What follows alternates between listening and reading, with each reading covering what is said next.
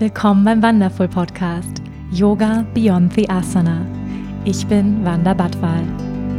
Ich freue mich, gemeinsam mit dir die faszinierende Welt des Yoga, der Spiritualität und persönlichen Weiterentwicklung zu entdecken, zu hören und zu erfahren, wie wir mehr Liebe, Balance und Erfüllung in unserem täglichen Leben integrieren können. Schön, dass du hier bist.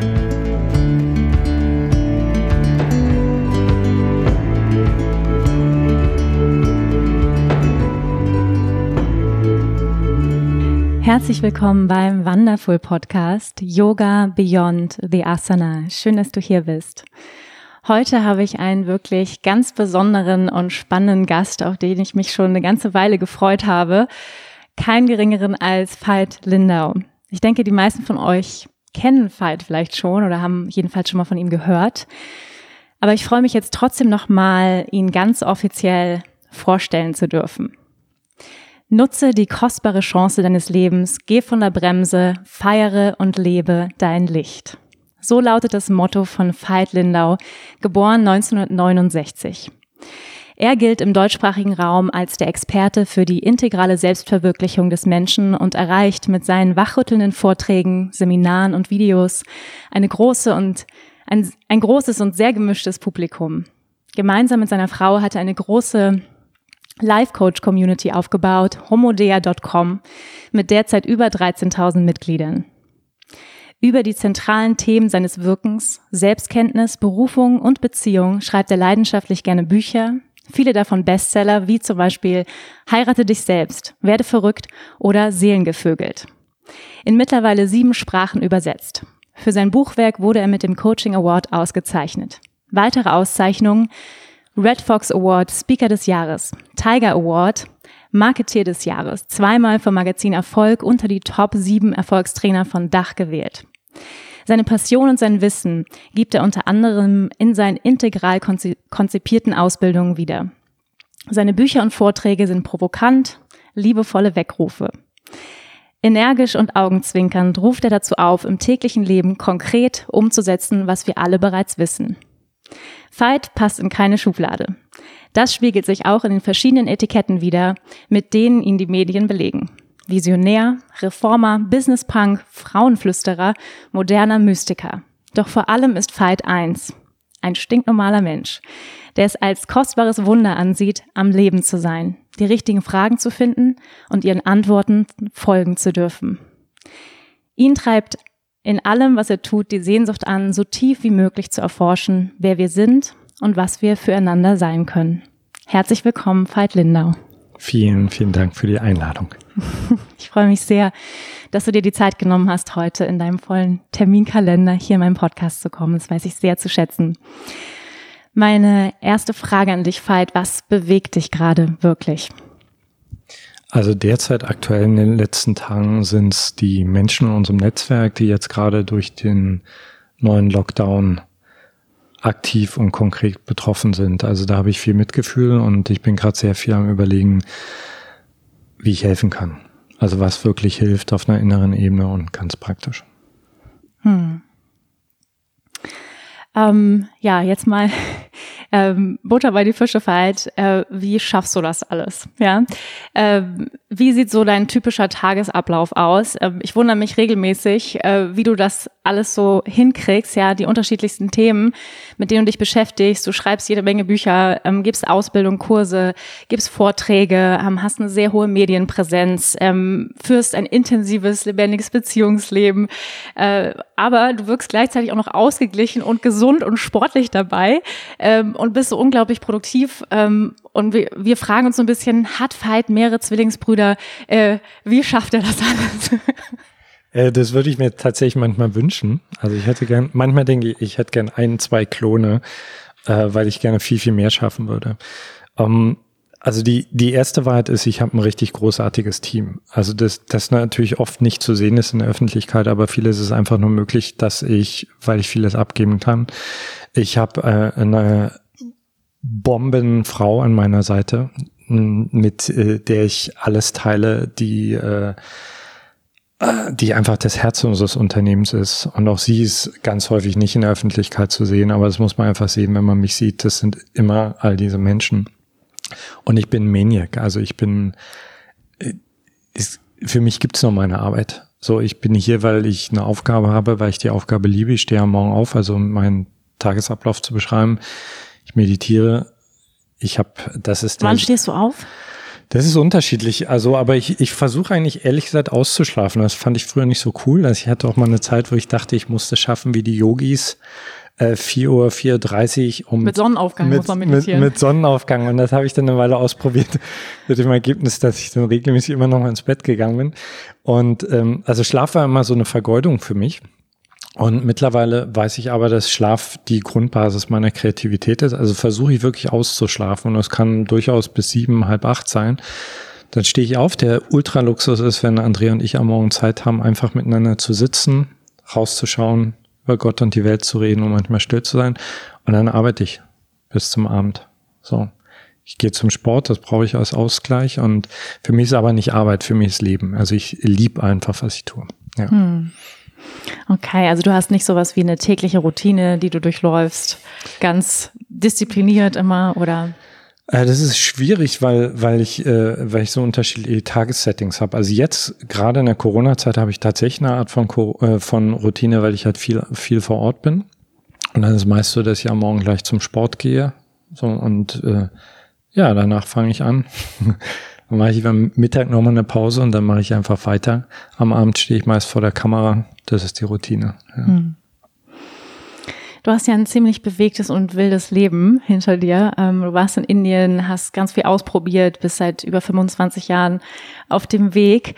Äh, fass doch noch mal kurz für unsere Hörer zusammen, was waren so deine wichtigsten Schritte, ähm, um dahin zu kommen, wo du heute bist? Ja, was waren auch ja maßgebliche ähm, Dinge, die dich beeinflusst haben, ähm, ja, die dich so auf den Weg gebracht haben, wo du jetzt bist?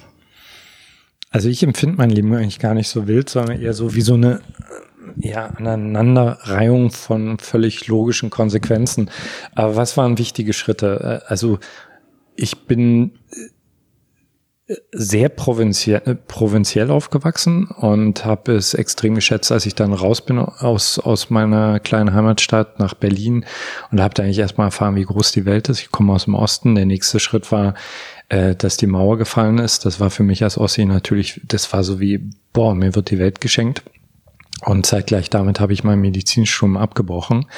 Das war so die, eigentlich die Initialzündung für meinen Weg, weil ich realisiert habe, ich weiß ganz genau, was die anderen von mir wollen, aber ich weiß überhaupt nicht, wer ich bin und was ich will. Und seitdem bin ich im Grunde genommen eigentlich nur dabei beschäftigt, rauszufinden, wer bin ich, was habe ich zu geben und das abzuliefern. Und dann ist das ich glaube, wenn, wenn du die Fragen erstmal so gefunden hast und wirklich ernst nimmst, dann ist es eigentlich eine Aneinanderreihung von kleinen Schritten. Ich habe großartige Lehrer und Lehrerinnen gehabt. Ja, also ganz, äh, eigentlich ganz unspektakulär. Man, man muss einfach nur am Ball dranbleiben. Ähm, du sprichst gerade die großartigen Lehrer an, die du hattest oder vielleicht auch noch hast. Ich habe neulich im Post gelesen, ähm, ich glaube, da ging es um Social Media, dass wir uns acht Personen suchen sollen, in denen wir uns orientieren. Äh, wer sind denn diese Menschen für dich? Äh, de facto ist es im Augenblick ähm, was schon seit geraumer Zeit immer ist, dass es mein Polarstern ist Jesus Christus. Ich zögere ein bisschen das zu sagen, weil man, wenn man den Namen ausspricht, relativ schnell in eine religiöse Ecke kommt. Muss dazu sagen, ich bin ohne Kirche aufgewachsen und habe mich äh, dieser Kraftquelle völlig unschuldig nähern können. Also für mich ist auch egal, ob der Typ gelebt hat oder nicht. Also für mich verkörpert er etwas, was ich anstrebe in diesem Leben. Uh, Ken Wilber ist für mich äh, ein ganz, ganz wichtiger geistiger Mentor. Uh, meine Frau ist eine unglaublich wichtige Lehrerin für mich. Uh, wir hatten ja vorhin das Thema, also ich, äh, ja, sie ist absolut meine Lehrerin, weil sie mich jeden Tag wieder neu überrascht, weil sie mich herausfordert, weil sie mir total auf den Keks geht, wenn ich nicht lebe, was ich lehre. Ähm, meine Tochter lehrt mich ganz viel. So sei, äh, besonders als sie aus dem Haus ist, weil sie komplett neue Themen in mein Leben reinbringt, von denen ich dachte, das ist eigentlich überhaupt nicht mein Thema, aber ich, sie zwingt mich, mich damit zu beschäftigen. Gleichberechtigung, Rassismus, solche Themen. Äh, also wenn es jetzt um so große Namen geht, that's it. Und ansonsten lerne ich eigentlich von jedem Menschen, ich höre immer zu. Mhm. So. Also ich bin mir auch absolut sicher, dass ich aus dem Gespräch was lernen werde. ja, äh, lass es mich wissen, ich bin gespannt. Ja, Mm, ja danke. Ähm, wir springen mal direkt äh, rein in die, ich sag mal, in die, in die grundlegenden Fragen. Ähm, Erleuchtung. Mhm. Äh, das ist ja in der spirituellen Szene, ähm, sage ich mal, so ein bisschen ja wie der Polarstern. ähm, Frage an dich, hattest du schon sogenannte Erleuchtungsmomente? Ähm, ja, was denkst du über Erleuchtung und auch so als übergeordnetes Ziel? Ähm, okay. Ähm, jetzt, Stand heute, ist für mich Erleuchtung gleich Evolution. Also der, der gesamte Kosmos ist dabei, sich permanent zu erleuchten, tiefer herauszufinden, wer wir wirklich sind. Ich misstraue extrem Menschen, die mir verklickern wollen, sie wären erleuchtet, weil ich das für einen großen Irrtum halte. Ich glaube nicht, dass es irgendein Endziel gibt und ich dann sagen kann, jetzt bin ich durch. Ich habe das mal gesucht lange Zeit und habe dann für mich festgestellt, was ich eigentlich gesucht habe, ist, äh, also ich habe Erleuchtung assoziiert mit Freiheit von Veit Lindau. Also wenn wenn mein Ego weg ist, dann habe ich kein Problem mehr mit meiner ganzen Menschlichkeit. Und das war eigentlich Erleuchtung, war für mich eigentlich, wenn ich ganz ehrlich bin, eine Anti-Haltung. Anti-Haltung gegenüber dem Menschlichen und Unvollkommenen. War dann auch lange Zeit auf dem Spirit-Trip, habe einen Lehrer gehabt, einen Guru, der der Meinung war, er ist erleuchtet. Äh, und habe extrem viel von ihm gelernt, unter anderem davon, dass jemand, der glaubt, dass er erleuchtet ist, genauso stinkt beim Pupsen wie ich und genauso seine Issues mit Geld haben kann wie ich. Und deswegen ist, ist das Thema Leuchtung nicht mehr wirklich präsent für mich im Sinne von, ich suche nach einem Endzustand, sondern mein Interesse ist, heute erleuchteter ins Bett zu gehen als gestern. Mhm. Und wenn ich mal wieder einen dunklen Tag habe, mir das zu vergeben. Also Erleuchtung eher als einen Erwachensprozess. Exakt. Bei mhm. dem es natürlich Gipfelerfahrungen gibt, die sich verführerisch endgültig anfühlen. Also ich habe definitiv auch Phasen gehabt, da schaue ich jetzt noch mit einem gewissen Fremdschämen zurück auf den äh, Fight von damals. Ich habe mir so Tipps aufgehoben aus der Zeit, wo ich dachte, jetzt habe ich's, ja. Und es ist einfach nur peinlich. Es ist einfach nur peinlich zu sehen, dass ein Mensch, der hat einen großen Teil seines Lebens noch vor sich. Ja, der hat ein paar Gipfelerfahrungen gemacht und der denkt, der ist erleuchtet. Also hm. Ja. Also du glaubst nicht, dass es sowas gibt, so, es gibt ja, glaube ich, diese Geschichte von Eckart Tolle, saß auf der Parkbank und auf einmal boom. Doch, doch, doch, das glaube ich. Das ja. glaube ich zutiefst. Äh, äh, ich glaube nur, dass es dann weitergeht. Mhm. Also ich habe auch Parkbankmomente gehabt und mhm. ich kann definitiv sagen, es gibt Quantensprünge in meinem Leben. Aber immer wenn ich dachte, okay, das ist es jetzt, äh, habe ich alles auf die Fresse bekommen. Und das Leben hat mir gezeigt, es ist noch lange nicht, da ist noch mehr. Mhm. Ja. Okay, lass uns direkt mal in die nächste große Frage gehen. Ähm, was ist für dich der Sinn des Lebens? Der Sinn des Lebens äh, ist für mich ganz persönlich zu erwachen. So, also ich bin, ich bevorzuge das Wort erwachen, weil es für mich nicht ganz so viel Spiri Heaviness hat wie das Wort Erleuchtung. Ja, das ist für mich äh, Sinn des Lebens. Begleitsymptome von Erwachen sind für mich freier, bedingungsloser lieben zu können, überhaupt frei zu sein. Ähm, allerdings ermutige ich wirklich jeden Menschen, seinen Sinn des Lebens selbst herauszufinden. Ich glaube, das ist im Endeffekt absolut, dass wir alle eine Quelle anstreben, dass es für alle derselbe Sinn ist, aber dass wir dem auch in bestimmten Phasen unseres Lebens andere Namen geben. Also für jemanden ist es Hingabe, für den nächsten ist Freiheit, Stille, Erwachen, was auch immer. Letzten Endes ist für mich, wir streben alle in ein bewusstes Wiedererkennen und Verschmelzen mit der Quelle, aus der wir alle kommen. Mhm. Ich mag ja gerne deinen Ausdruck, wir sind auf einem Lernplaneten. Ja. Ähm, würdest du sagen, das ist, wenn man das jetzt so pauschal sagen kann, für alle Menschen so, dass wir hier sind, um zu lernen, also der Sinn unserer Existenz als Menschheit überhaupt? Hoffe ich. Mhm. Ich hoffe, und ich habe äh, ehrlich gesagt fange ich an daran zu zweifeln, weil ich in den letzten Jahren das äh, immer mehr beobachte, dass sich viele Menschen, zumindest aus meiner Perspektive, ich kann mich natürlich irren, eher entscheiden, Lernprozesse einzustellen, sich der Matrix hinzugeben, sich einfach schlucken zu lassen und auch gar nicht, also den Impuls haben, also diesen Drang, der mich so in einer gewissen Weise zu, zu jemand macht, der besessen ist Mhm. Den erlebe ich bei vielen Menschen gar nicht, was ich nicht verstehen kann, aber was offenbar durchaus möglich ist. Mhm. Ja. Du meinst dieses Besessen, noch mehr zu lernen, mehr, noch mehr zu erwachen? Na, ich, ich finde es einfach krass, äh, am Leben zu sein, Bewusstsein geschenkt zu haben und dann durch dieses Leben zu gehen, ohne sich die Frage zu stellen, wer, wer bin ich eigentlich überhaupt? Äh, wer, wer ist derjenige, der ein Auto kaufen will? Wer ist derjenige, der sich verlieben will? Wer ist das eigentlich überhaupt? Und äh, im Augenblick ist es so, ich meine, ich arbeite ja für eine relative elitäre Bewusstseinsblase, sage ich jetzt mal, also von Menschen, die mit diesen Fragen vertraut sind. Aber wenn ich rausgehe oder wenn ich auf eine Familienfeier gehe in Görlitz, da wo ich herkomme, äh, wenn ich so eine Frage stelle, da verdrehen die nur die Augen und dann ist für die klar, der Typ ist in irgendeiner Sekte. Hm. Ja, ist erstaunlich. Ähm, ist erstaunlich, dass man durch dieses Leben gehen kann und sich diese Fragen eben nicht stellt. Und da kommt direkt meine nächste Frage an dich, nämlich ähm, ja regelmäßig in Reflexionsprozesse zu gehen, ähm, innezuhalten, zu spüren, zu atmen, in die Stille zu gehen. Ähm, das sind ja nicht nur Praktiken aus dem Yoga, sondern auch Praktiken, die du anwendest ähm, in deinen Trainings für dich selbst zu Hause. Und ähm, ja, diese Art der Inschau führt uns ja auch immer wieder zu den wirklich wichtigen Fragen des Lebens. Was sind für dich, ja, wenn du es jetzt mal reduzieren würdest, die wichtigsten Fragen, die wir uns eigentlich immer wieder stellen sollten? Du hast gerade schon angesprochen. Wofür bin ich hier? Also, und ehrlich gesagt finde ich es cool, sich diese Frage jeden Morgen neu zu stellen. Also wofür bin ich wirklich hier? Also wenn ich zum Beispiel merke, ich fange an, mich mit Zahlen zu beschäftigen, mit den Umsatzzahlen unseres Unternehmens oder äh, oh Gott, der Kurs verkauft er sich gut etc., dann weiß ich einfach, ich habe gerade vergessen, wofür ich hier bin. Wofür bin ich hier? Wofür bin ich jetzt gerade in dem Gespräch? Ich bin nicht hier, um einen coolen Podcast abzuliefern, sondern ich bin hier, um wacher rauszugehen.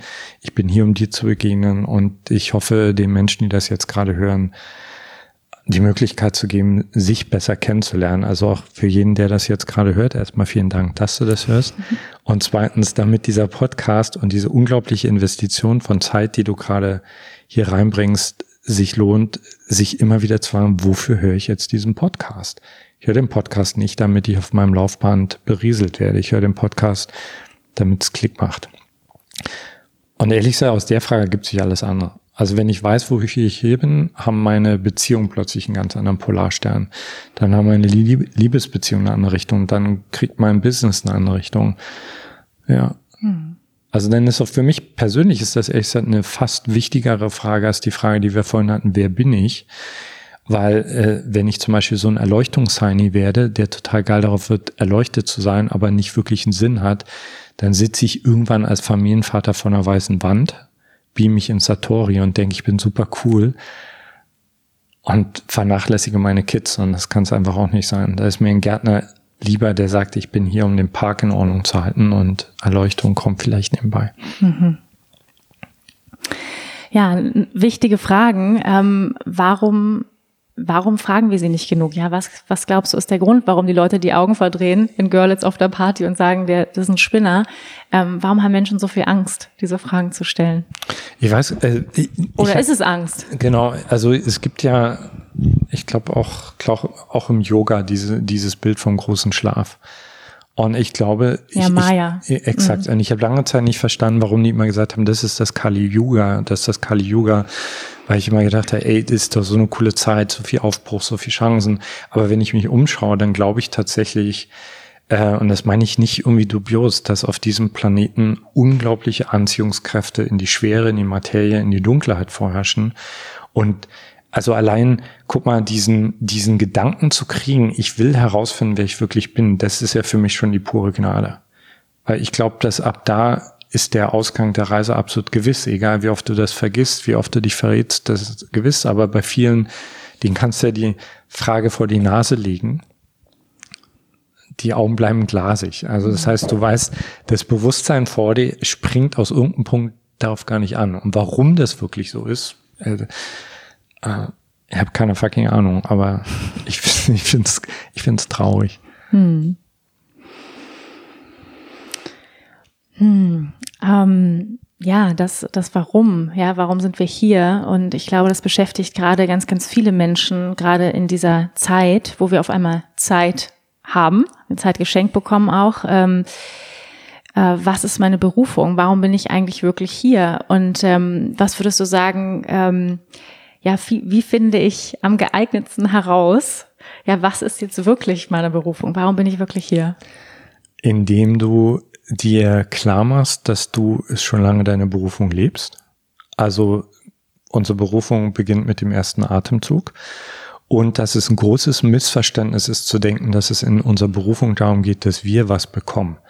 Also ich habe das Gefühl, in den letzten 10 bis 15 Jahren hat sich das Thema so ein bisschen, das hat so einen seltsamen Switch gekriegt in Richtung äh, Berufung ist, ich mache nur noch das, was ich will. Also äh, gerade so, ich bin jetzt, ich gehöre jetzt mittlerweile zu den älteren Generationen, wenn, wenn ich manchmal zuhöre, mit was für Vorstellungen junge Leute bei uns äh, anfangen wollen zu arbeiten, da denke ich, es ist, ist kein Selbstbespaßungstrip Berufung, sondern für mich ist eine Haltung von, du stehst am Morgen auf, du gehst auf die Knie, wörtlich oder innerlich, und du sagst, Leben hier bin ich, nutz mich.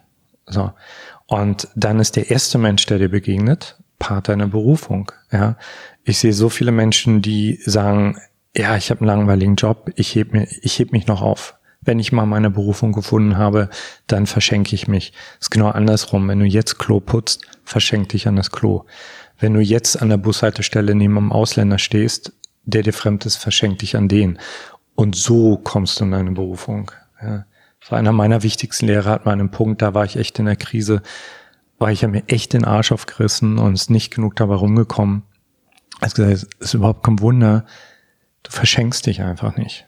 Verschenkst, also diese, diese, diese Haltung, du verschenkst dich nicht, weißt du, weil du denkst, das ist noch nicht der Seelenpartner, weil du denkst, das ist noch nicht der Job, den Erzengel Michael für dich vorbereitet hat.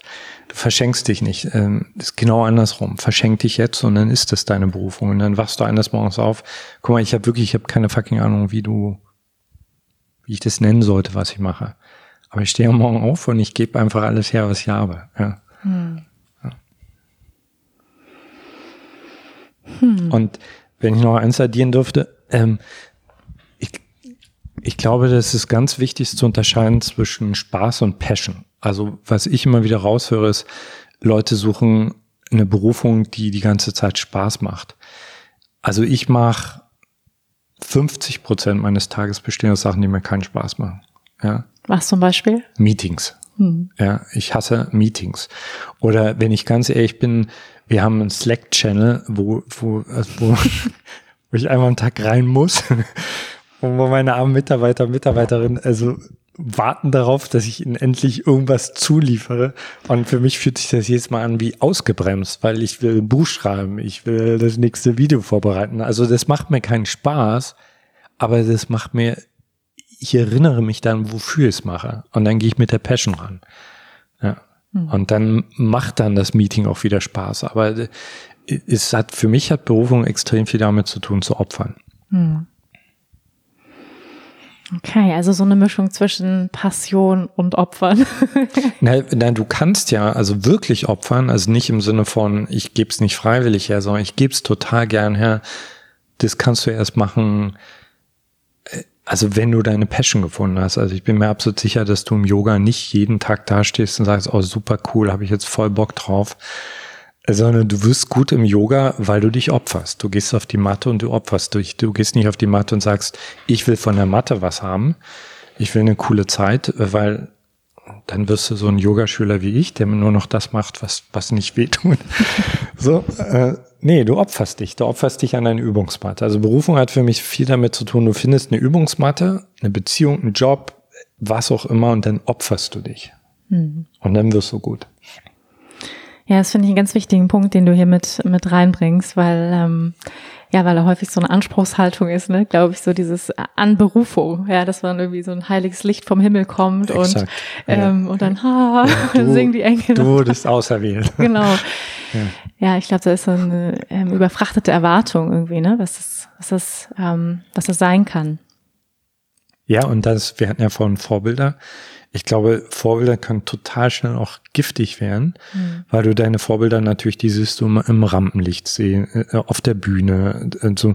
Und du siehst ja nicht, was die für einen Weg vor sich hatten. Also zum Beispiel kommen Leute zu mir, Absolut. die wollen auf, wollen auf die Bühne. So. Und wenn sie dann von mir hören, ich bin über Jahren weg, habe ich Vorträge vor zwei, drei Leuten gehalten.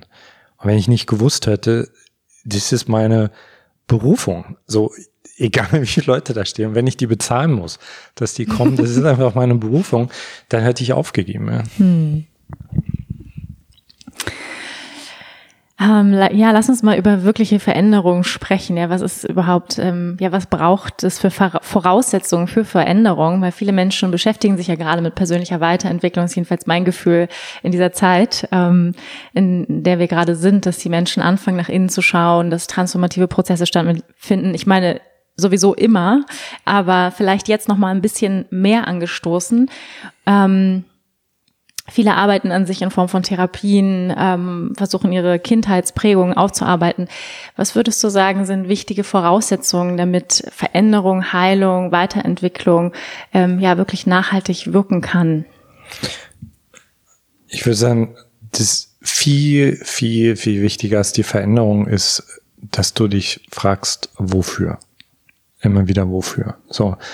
Ähm, also wenn du zum Beispiel, wenn du in einen therapeutischen Kontext gehst und du hast kein heiliges Ziel, dann findest du dich sechs Jahre später immer noch auf der Couch wieder und du bist jetzt Spezialist in deinen Neurosen, hast deine Freunde, mit denen ihr so, so wie äh, im Skat eure Neurosen austauscht, ähm, weißt, warum du deine Blockaden hast, aber du bist nicht weiter. Und auf der anderen Seite, wenn du einen heiligen Grund hast, dann sagst du aber scheiß auf meine Blockaden, ich mache das jetzt einfach. Also ich habe irgendwann einfach aufgehört, mich therapieren zu wollen, sondern ich habe einfach gesagt, wenn ich die und die Macke habe, dann ist es auch nicht anders, als wenn die Eiche da draußen eine knorzige Rinde hat. Die denkt auch nicht drüber nach, ob sie, warum sie nicht so schnurgerade wächst wie, wie eine Birke. Also was ich, ich will damit nicht Therapie äh, dissen, überhaupt nicht. Aber ich glaube, egal was du machst, ob es Yoga ist, Therapie, Coaching, viel, viel wichtiger als die Technik ist, du musst wissen, was du willst und das sollte so singulär wie möglich sein. Also wenn du reingehst, also ich beobachte das bei meinen Klienten, die, die reingehen in Coaching und sagen, das ist es. So, das ist eine Sache auf Leben und Tod. So. Und ich werde in diesem Coaching etwas erfahren, was mich für immer verändert. Dann gehen die raus wie eine Rakete. Und dann gibt's so die Dauer-Coaching-Klienten, die viel Geld haben, die viel Zeit haben und die einfach über ihre Probleme sprechen wollen. Hm. Und äh, letzten Endes ist es die Power von unserem Mind. Also wenn du zum Beispiel beschließt, ich kann mein Potenzial nicht vorleben, weil mir ist das und das in der Kindheit passiert und ich muss jetzt erstmal zehn Jahre in die Therapie, dann wirst du erstmal zehn Jahre in die Therapie gehen müssen. Und wenn du beschließt, ja, ich habe diese Wunde, ich habe die vielleicht bis zum Rest meines Lebens. Ich bin gebrochen, wie jeder andere Mensch auf diesem Planeten auch, und ich konzentriere mich auf das, was ich will, dann wird das so sein. Hm. Du sagst ja auch manchmal, wir geben den Dingen die Bedeutung. Exakt. Ja. Kannst du da noch mal ein bisschen was zu sagen? Na, das ist ein gutes Beispiel. Guck mal, ich, ich liebe ja das Wort Blockaden. Ich hatte vorhin gerade, ich hatte vorhin einen Podcast, da hat mich jemand, der so seit Jahren an der Blockade hängt und deswegen nicht in die Gänge kommt, hat mich gefragt, wie kann er die Blockade auflösen? Dann habe ich ihn gefragt, hast du ein Kind? Ja, Ismail, zwei Jahre alt. Habe ich gesagt, okay, stell dir vor, ich nehme dir Ismail weg und ich sag, du kriegst dein Kind erst wieder, wenn, wenn du, wenn du dein Ziel erreicht hast. So, und dann hat er gesagt, dann habe ich mein Ziel morgen erreicht. Dann mhm. gibt's nicht mal eine Frage. Das heißt, er hat die ganze Zeit einer Blockade, was nur eine Idee ist, eine bestimmte Bedeutung gegeben. Und wenn jemand vor dir sitzt und sagt, diese Blockade ist mächtig, dann wird die mächtig sein. Und wenn ich sage, nichts auf dieser Welt wird mein Licht abhalten, dann wird es so sein. Hm. Ja. Und was hältst du so von, ich sag mal, den unbewussten ähm, Traumata, Wunden, die wir alle irgendwie erlebt haben in der Kindheit, die immer noch wirken? Ja, also ob wir es wollen oder nicht. Guck mal, es ist ein bisschen heikel jetzt. Ich muss aufpassen, dass ich nicht missverstanden werde. Äh, ich kann die Idee eines Traumas missbrauchen und mich Jahre daran festhalten. Ich kann die Geschichte füttern, füttern, füttern und sie wird letztendlich immer, immer größer. Oder ich kann sagen, ja, ich bin gebrochen. Ich bin auf einer bestimmten Ebene meines Lebens bin ich gebrochen, ich bin verletzt und nochmal, also ich habe zum Beispiel, ich habe ein paar Macken, da glaube ich mittlerweile gar nicht mehr, dass ich die je wegtherapiert bekomme. Also wenn mich da jemand, der mir nahe ist, berührt, dann bin ich anders, als ich normalerweise bin, sage ich jetzt mal. Und dann bin ich für einen Augenblick handlungsunfähig. So. Aber ich gebe dem nicht mehr die Macht, mein Leben zu dominieren. So, und ich kann sagen, ja, ich bin verletzt worden, ich bin brutal verletzt worden. Und ich gehe mit dieser Wunde auf das zu, was ich will. Und dann wird auf dem Weg zu meinem heiligen Ziel, wird alles, was geheilt werden muss, alles, was angeschaut werden muss, das wird hochkommen. Das wird hochkommen, das wird sich zeigen. Und dann habe ich jedes Mal die Möglichkeit, wieder mich davon reinreißen zu lassen. Und ich kann sagen, ich fühle das jetzt, ich fühle den Schmerz, ich nehme die Wunde mit, ich bringe ich bring mich nach Hause. Dieser ganze Planet ist für mich eine einzige Reise nach Hause. Ja. Hm. Ja, Ramdas sagt es immer so schön, we walking each other home. Ja. Und deswegen nochmal für alle, die das jetzt hören, ist mir echt wichtig, die therapeutisch arbeiten. Therapie ist was unendlich Kostbares, wenn der Therapeut wach ist. Mhm. Also wenn, wenn ich habe Therapeuten gehabt, die haben immer meine Unschuld und meine Vollkommenheit gesehen in meinen Neurosen. Und die haben mir geholfen, wacher zu werden. Und ich habe Therapeuten gesehen, die waren einfach Spezialisten in meinen Neurosen. Und bei denen auf der Couch ist meine Neurose einfach größer geworden. Und deswegen glaube ich nicht, dass es die Methode ist, sondern letzten Endes ist wirklich immer der, der, das Level an Erleuchtung, was, was Klient und Therapeuten mitbringen. Ja, hm. ja vielen Dank. Hm. In der psychospirituellen Szene ähm, habe ich ja manchmal den Eindruck, dass es ja, dass da Methoden auch angewandt werden, die, ich sag mal, einen kurzfristigen Effekt haben, ja, die zum Teil vielleicht auch verbrannte Erde hinterlassen. Äh, was rätst du Menschen, die schon Coaches sind oder vielleicht gerade am Anfang sind oder es werden wollen? Ähm, ja, was können sie tun, um wirklich wahrhaftig, ähm, ja, nachhaltig zu wirken? Also ich beginne all meine Ausbildung mit Ethik weil, äh, also ich bin da ganz ehrlich, also toi toi toi, aber ich muss am Anfang echt Schutzhänge gehabt haben, weil wenn ich so zurückschaue, wie ich angefangen habe, wie arrogant ich war, äh, das intellektuelle Wissen, was ich hatte, zu verwechseln mit echter gelebter Weisheit, da bin ich sehr, sehr froh, dass da nicht mehr Schaden entstanden ist. So. Und eine Ethik kann und also unsere eigenen Werte können uns helfen, äh, Demut zu bewahren. Zum Beispiel zu sagen, ey, jeder Mensch, der zu uns kommt, trägt seine Intelligenz, seine Weisheit in sich. Demut kann uns helfen zu sehen, der Mensch, der zu uns kommt, lehrt uns etwas und im Grunde genommen eigentlich nicht wir ihn. Das ist das Erste. Zweitens zu verstehen, äh, dass meistens, also ich äh, begleite ja viele Menschen auf dem Weg zu Coaches und was ich beobachte, ist, ich glaube, die meisten Menschen, die Coaches werden wollen, wollen anderen gerne Ratschläge geben.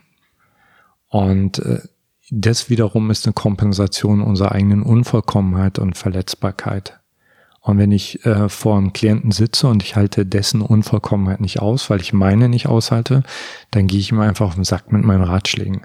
Wenn ich aber da sitzen kann und sehen kann, dass er mich in meiner Menschlichkeit spiegelt, dann bin ich eigentlich nicht mehr wirklich ein Coach, dann bin ich ein Freund. Das würde ich raten und äh, guter Mentor, eine gute Mentorin ist immer gut, die dich runterholt, die die aber auch Mut macht, weiterzugehen, wenn du mal einen Fehler gemacht hast und Stille, also Achtsamkeit. Weil wenn du jemandem gegenüber sitzt und du bist innerlich still, dann kriegst du eigentlich genau mit, wenn dein eigener Schatten reagiert. Ja, und wenn du nicht still bist, dann wirst du deinen ganzen Coaching-Werkzeugkoffer benutzen, äh, um deinen eigenen Schatten in einem anderen wegzutherapieren. Hm.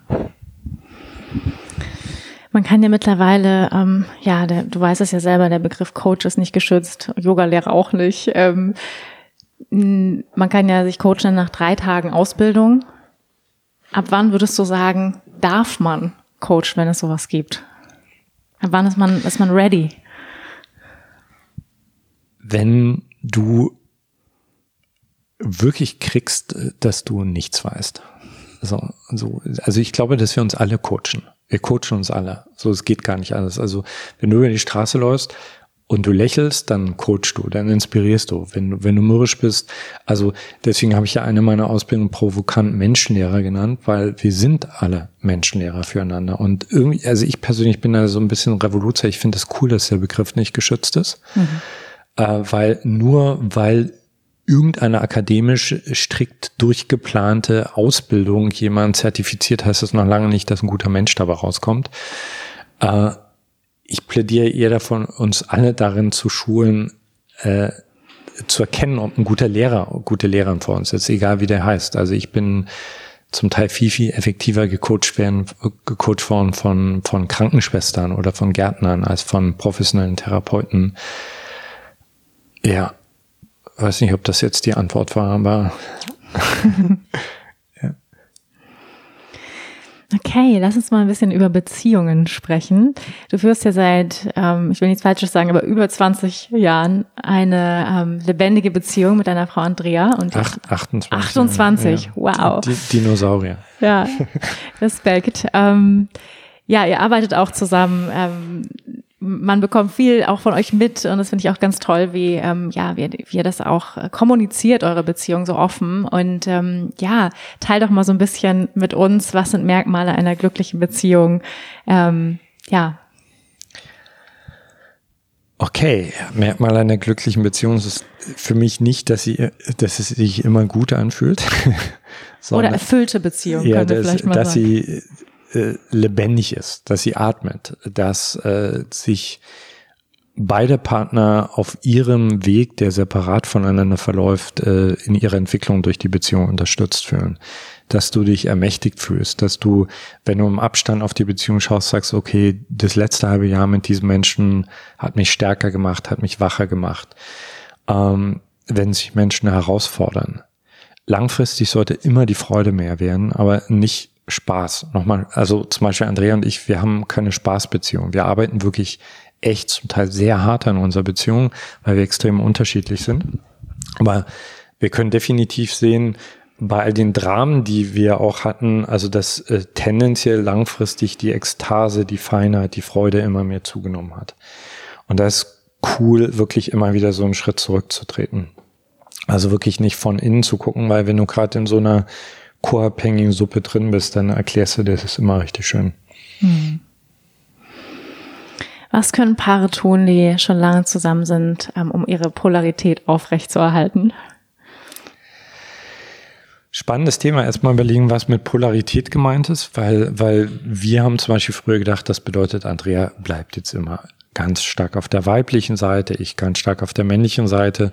Mittlerweile sind wir ganz an einem Punkt, äh, dass äh, wir beide sehr stark unsere männlichen, weiblichen Pole entwickelt haben und dann extrem switchen können. Es gibt Tage, äh, da ist Andrea viel viel mehr Tacheles, viel männlicher als ich und ich bin der Softie und die Mimose und es gibt Tage, da gehe ich wieder raus. Also sich diesen Freiraum erstmal zu geben, weil ich glaube, das ist auch ein Merkmal von einer lebendigen Beziehung, dass äh, zum Beispiel, wenn du eine Beziehung zu deinem Liebsten hast, dass er deinen männlichen Pol stärkt und andersrum du seinen weiblichen.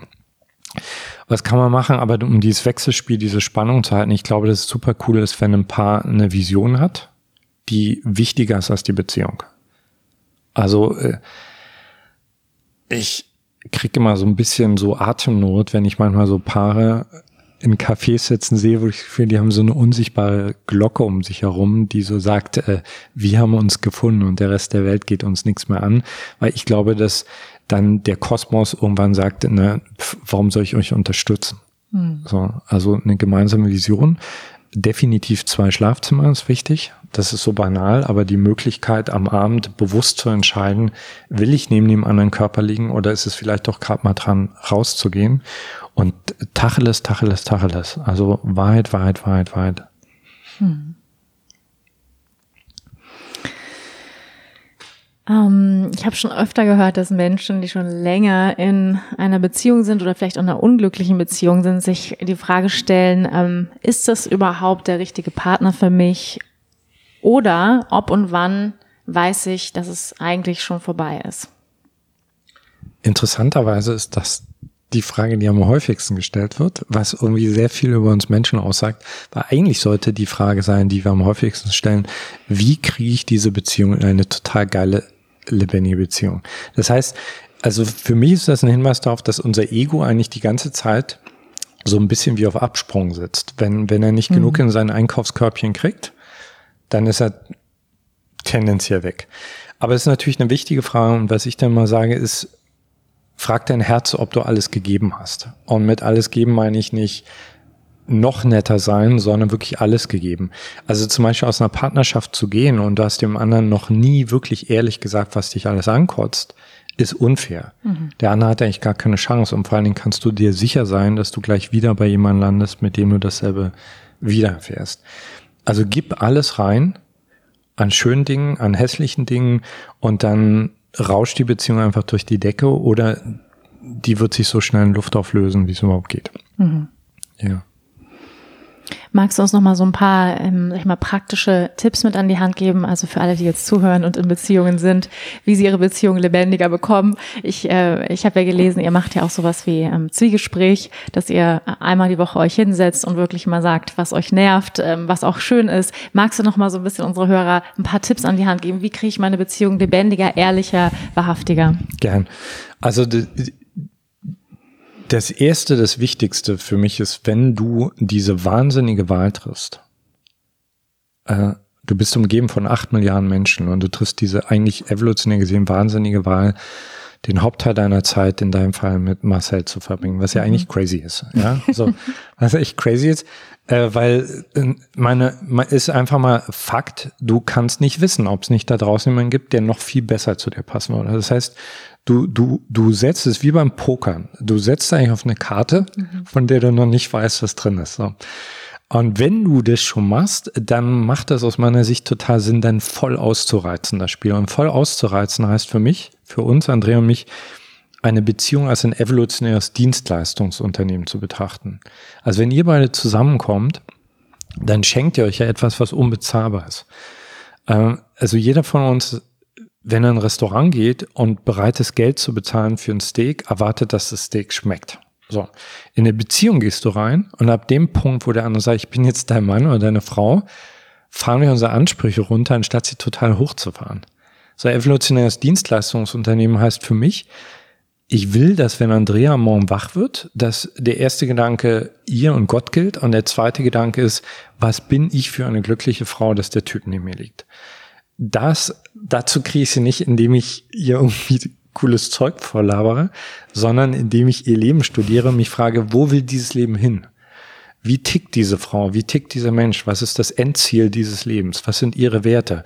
Und dann, und das meine ich so ganz konkret, mit deinem Partner dich hinzusetzen und sagen, okay, wir stellen jetzt fünf Parameter auf. Zum Beispiel erste Parameter äh, Service.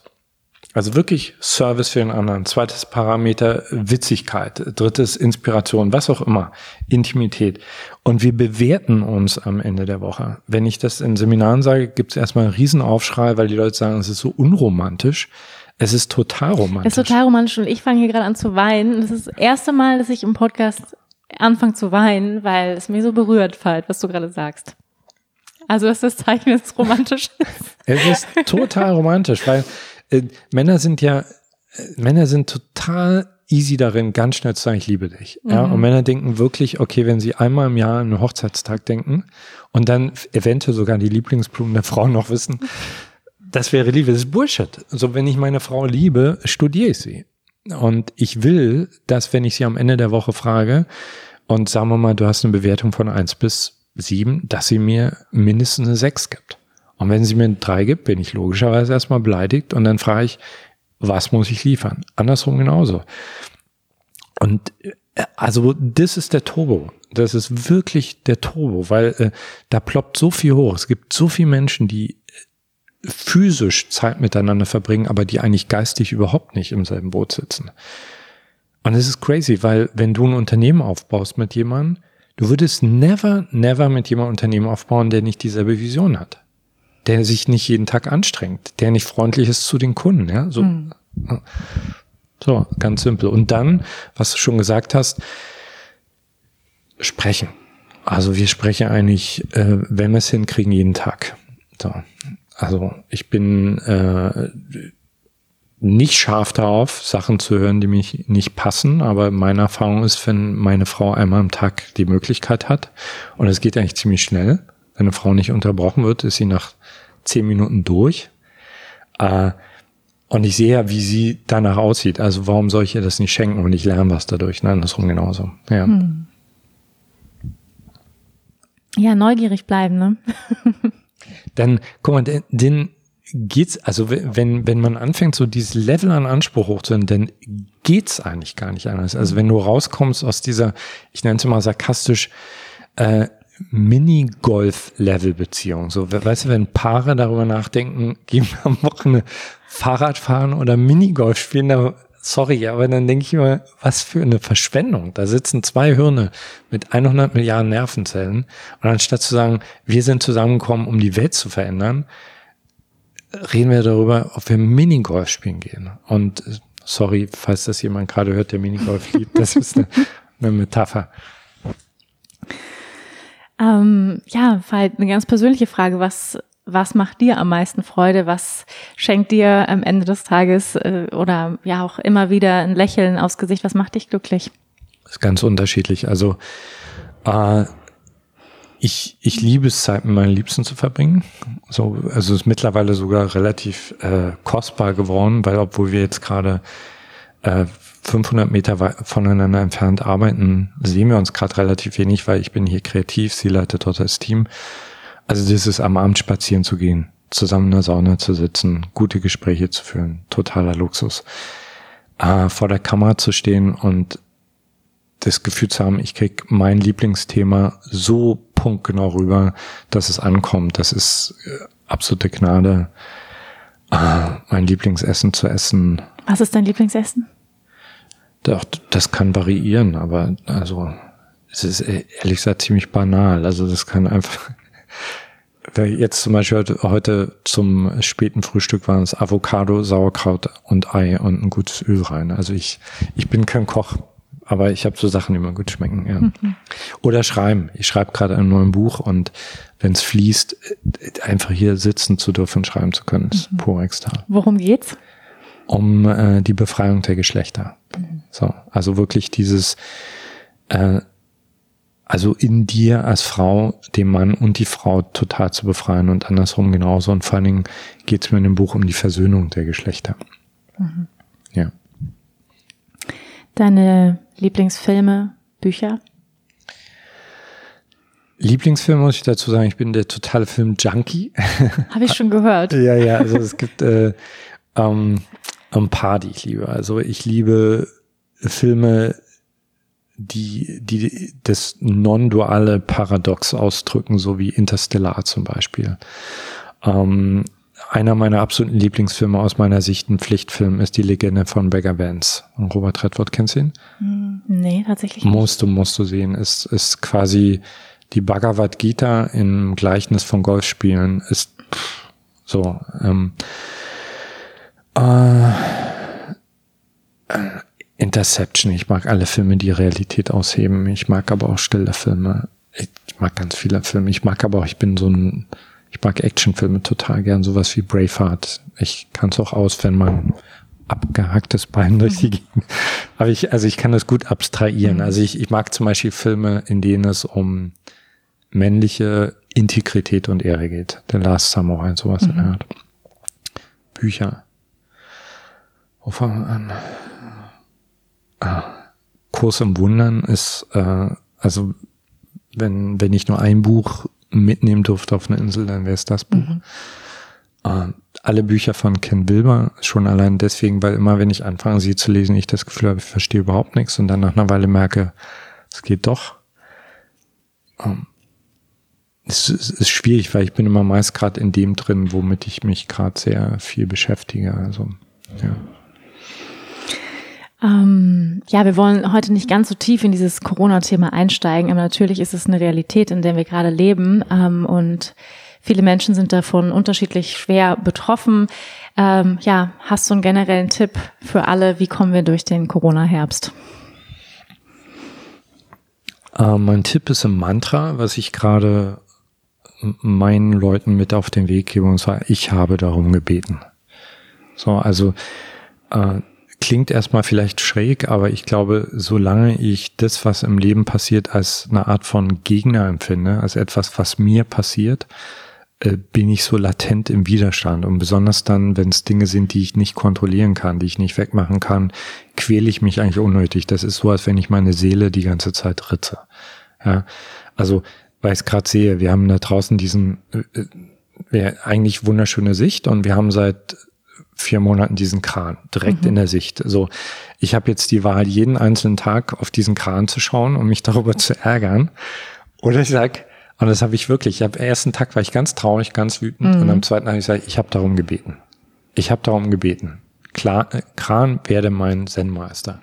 Und ich bin zutiefst davon überzeugt, dass das, was gerade auf der Welt passiert, die Antwort auf Millionen von Gebeten ist. Und das Problem ist, dass wir ganz häufig erstens A vergessen, dass wir ein Gebet geäußert haben und B äh, das Gebet meist nicht so beantwortet wird, wie wir es wollen, sondern wie wir es brauchen. Ich bin hundertprozentig sicher, dass Millionen von Menschen in den letzten Jahrzehnten darum gebeten hat, es muss etwas passieren, damit die Menschheit erwacht. Es muss etwas passieren, dass wir innehalten, dass wir Dinge hinterfragen. Äh, dass Menschen individuell für sich gesagt haben, ich habe die Schnauze voll von meinem Job, es geht so nicht weiter, bitte Leben, hilf mir. Und das Krasse ist jetzt, passiert das, also ein Zen-Meister schlägt immer dann zu, wenn du nicht damit rechnest und äh, meist von hinten und das passiert jetzt gerade. Und also wenn ich mir was wünschen könnte von unserer Regierung, dann würde ich gerade einen eigenen Fernsehkanal einrichten, der eigentlich nur Fragen rausgibt. Wofür ist das gut? Wofür ist das gut? Was ist das Geschenk? Was kannst du daraus lernen? Was kannst du gehen? So. Und wir sehen das, wir sehen das an solchen Extrembeispielen von Menschen, die im Konzentrationslager Licht und Frieden finden. Wir sehen es an Menschen, die im Krebs plötzlich ihr Schicksal finden. Also das, das ist meine, meine, meine eigene Lektion, weil ich fahre jetzt gerade genauso auf Sicht wie alle anderen auch. Mich jeden einzelnen Tag zu sagen, ich habe darum gebeten, das ist mein Zen Master, was kann ich daraus lernen? Hm. Veit, du hast ja schon ziemlich viel bewegt ähm, und erreicht in diesem Leben. Und ähm, ja, bei der Gelegenheit einmal vielen Dank für deine Arbeit und dass du äh, ja jeden Tag alles gibst und dich verschenkst. Ähm, was sind noch Visionen und Ziele von dir, wenn der Kran weg ist und Corona? äh, das ist ganz spannend, weil ich bin immer jemand gewesen, ich habe immer Visionen gehabt auch meist äh, sehr langfristige. Und es ist das, was mir Corona genommen hat und was sich aber irgendwie gerade super gut anfühlt. Also ich bin gerade, glaube ich, so hier in der Gegenwart wie noch nie. Und ich versuche zum Beispiel gerade nicht das Ende des nächsten Jahres zu sehen, weil ich glaube, dass wir gerade so eine agile, volatile Situation haben mit allem, was auch nach Corona noch kommen kann. Ähm, also mein, mein, mein tiefstes Sehnen jetzt gerade ist es, ähm, ich glaube zutiefst daran, dass jeder Mensch ein Kanal ist für eine bestimmte Botschaft, für eine bestimmte Gabe, für ein Geschenk. Und mein Ziel ist es, äh, das abzusetzen, jeden Tag noch mehr abzusetzen, rauszulassen. Und früher habe ich zum Beispiel mein Wirken mehr an Zahlen festgemacht und gedacht, hey, wir müssen mehr Leute dort auf die Plattform, müssen noch mehr Bücher. Und jetzt denke ich, nee, ich will, wenn zehn Menschen vor mir stehen, ich möchte so sprechen, ich möchte so da sein, dass die zehn Menschen das kriegen und dann dem Rest vertraue ich gerade. Hm. Du drehst ja diese Frage auch gerne um. Das heißt nicht zu fragen, ja, was will ich noch, sondern was will das Leben noch von mir? Was glaubst du, möchte das Leben noch von dir? Dass ich es schaffe, äh, wirklich all die Momente, wo ich denke, ich wüsste was Gutes, wo ich denke, ich wüsste, was die Welt braucht, loszulassen und komplett ins Vertrauen zu gehen. Weil das sind die Momente, wo ich anfange zu kämpfen, äh, wo ich eine Form von Zorn entwickle, die kein heiliger Zorn ist, sondern die ein Zorn gegen ist. Äh, das ist, da falle ich aus der Freundlichkeit raus. Also was das Leben definitiv von mir will, dass ich äh, milde, gütig und radikal zugleich wäre. Hm. Ähm, ja, letzte Frage, ja, fast letzte Frage. Ähm, wenn das jetzt hier heute dein letzter Tag auf dieser Erde wäre und du nochmal die Chance hättest, eine Rede zu halten vor der Menschheit, ähm, einen eigenen Fernsehkanal zu haben und du könntest da jetzt nochmal drei Dinge sagen, ähm, ja, von denen du glaubst, dass die Menschen, ähm, ja, dass du, dass die Menschen das hören sollten oder die du gerne den Menschen mitgeben würdest. Was würdest du sagen? Es gibt etwas in dir, also ich nenne es Seele, was absolut frei ist, was unantastbar ist und du bist hier, um das wiederzufinden. Punkt Nummer eins. Äh, du bist hier, um dir zu vergeben. Komplette, komplette Vergebung. Und drittens, äh, das ist dein Spiel und das ist deine Realität und du bist sowas von verdammt wichtig und äh, also du bist das zweite Kommen was in der Bibel steht. Nicht irgendjemand anders, nicht irgendein Messias, sondern du bist das zweite Kommen. Und wenn du das wirklich annimmst, dann ist die ganze Welt mit dir gerettet. Hm. Dankeschön. Magst du uns zum Abschluss noch mal ein bisschen was ähm, ja über deine Plattform erzählen? Äh, ich finde es ja eine ganz tolle Möglichkeit, dich, deine Arbeit kennenzulernen, sich persönlich weiterzuentwickeln, Kurse zu machen, Teil der Community zu werden. Ähm, ja, erzähl doch noch ein bisschen was über Homodea. Also Homodea ist äh, ja doch, ich glaube, dass Homodea wirklich mein Lebenswerk ist. Ähm,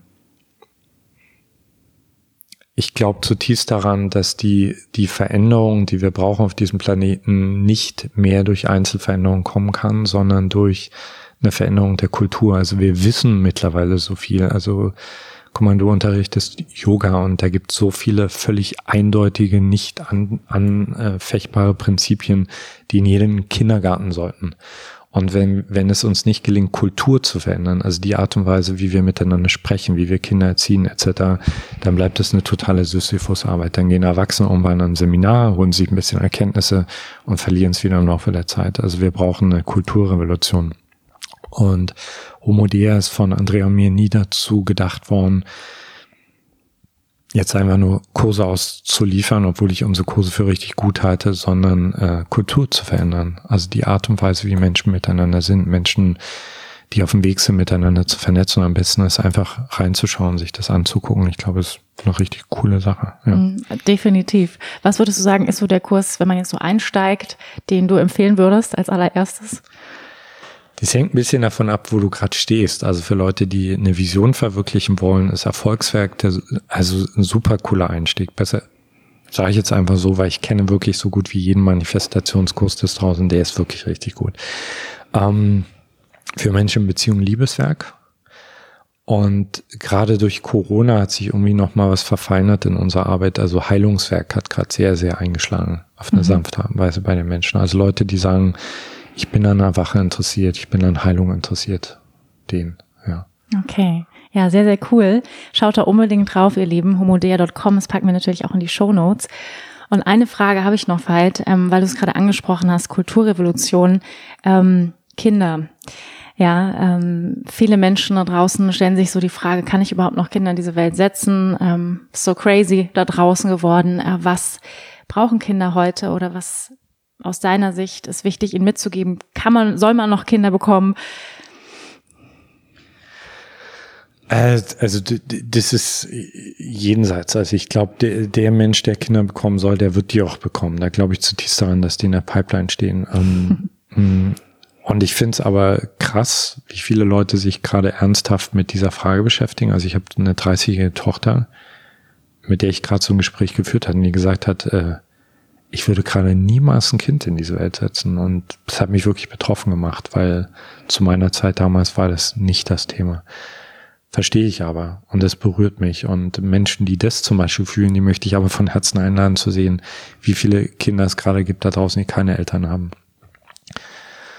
Äh, was brauchen Kinder? Also ich glaube, dass Kinder unglaublich intelligent und auch resilient sind und das total verkraften können, das äh, verkraften können, wenn wir, wenn wir Erwachsene Fehler haben. Also wenn wir die Fehler eingestehen. Also wenn wir ihnen nicht irgendeine pseudo-erleuchtete Fassade vorleben, sondern einfach unsere Brüche zeigen und sie ermutigen, ermutigen, ermutigen, ermutigen einfach und äh, sie schützen, ihnen Schützenrahmen geben und alles, was wir derzeit über Potenzialentfaltung wissen, was ja mittlerweile absolut wissenschaftlich fundiert ist, einfach unseren Kids konsequent zur Verfügung stellen. Und dann, wenn die abgehen wie Rakete, und das werden sie, ähm, nicht zu versuchen, sie zu deckeln, weil es dein Erwachsenen-Ego kratzt, sondern zu sagen, okay, ich lerne jetzt von dir. Mhm. Ja, so wie ich zum Beispiel, ich habe echt eine Zeit gebraucht, bis ich realisiert habe, äh, okay, ja, das ist meine Tochter, Leona. Und vor mir steht aber jetzt eine junge, starke Frau und sie bringt Themen in mein Leben, die äh, sie ist jetzt meine Lehrerin an der Stelle. Punkt. Halt die Klappe und hör zu. Hm. Ja, ich glaube, das ist ähm, ja das ist auch ein sehr sehr spannendes Thema. Ähm, diese, ja, ich sag mal, diese Balance zu finden zwischen ähm, mein Kind als Lehrer und dennoch ähm, verwöhne ich es nicht bis zum Gärtner und gebe ihm keine Grenzen. Ne? Das ist ja sowas, was ich auch häufig sehe, wo Kindern gar keine Grenzen mehr gesetzt werden und dann zu Tyrannen sich entwickeln. Ähm, und da so die, die Balance zu finden zwischen Lehrer sehen und dennoch ähm, in eine Führung gehen oder ihnen geschützten Raum zu geben. Ja, na, auch einfach ganz nüchtern hinzuschauen. Also ich meine, wir, wir sind ja alle durch das Leben irgendwo zurechtgestutzt worden. Es gibt einfach Gesetze, kosmische Gesetze, wenn du die an, wenn du dich nicht an die hältst, kriegst einfach eins auf die Fresse.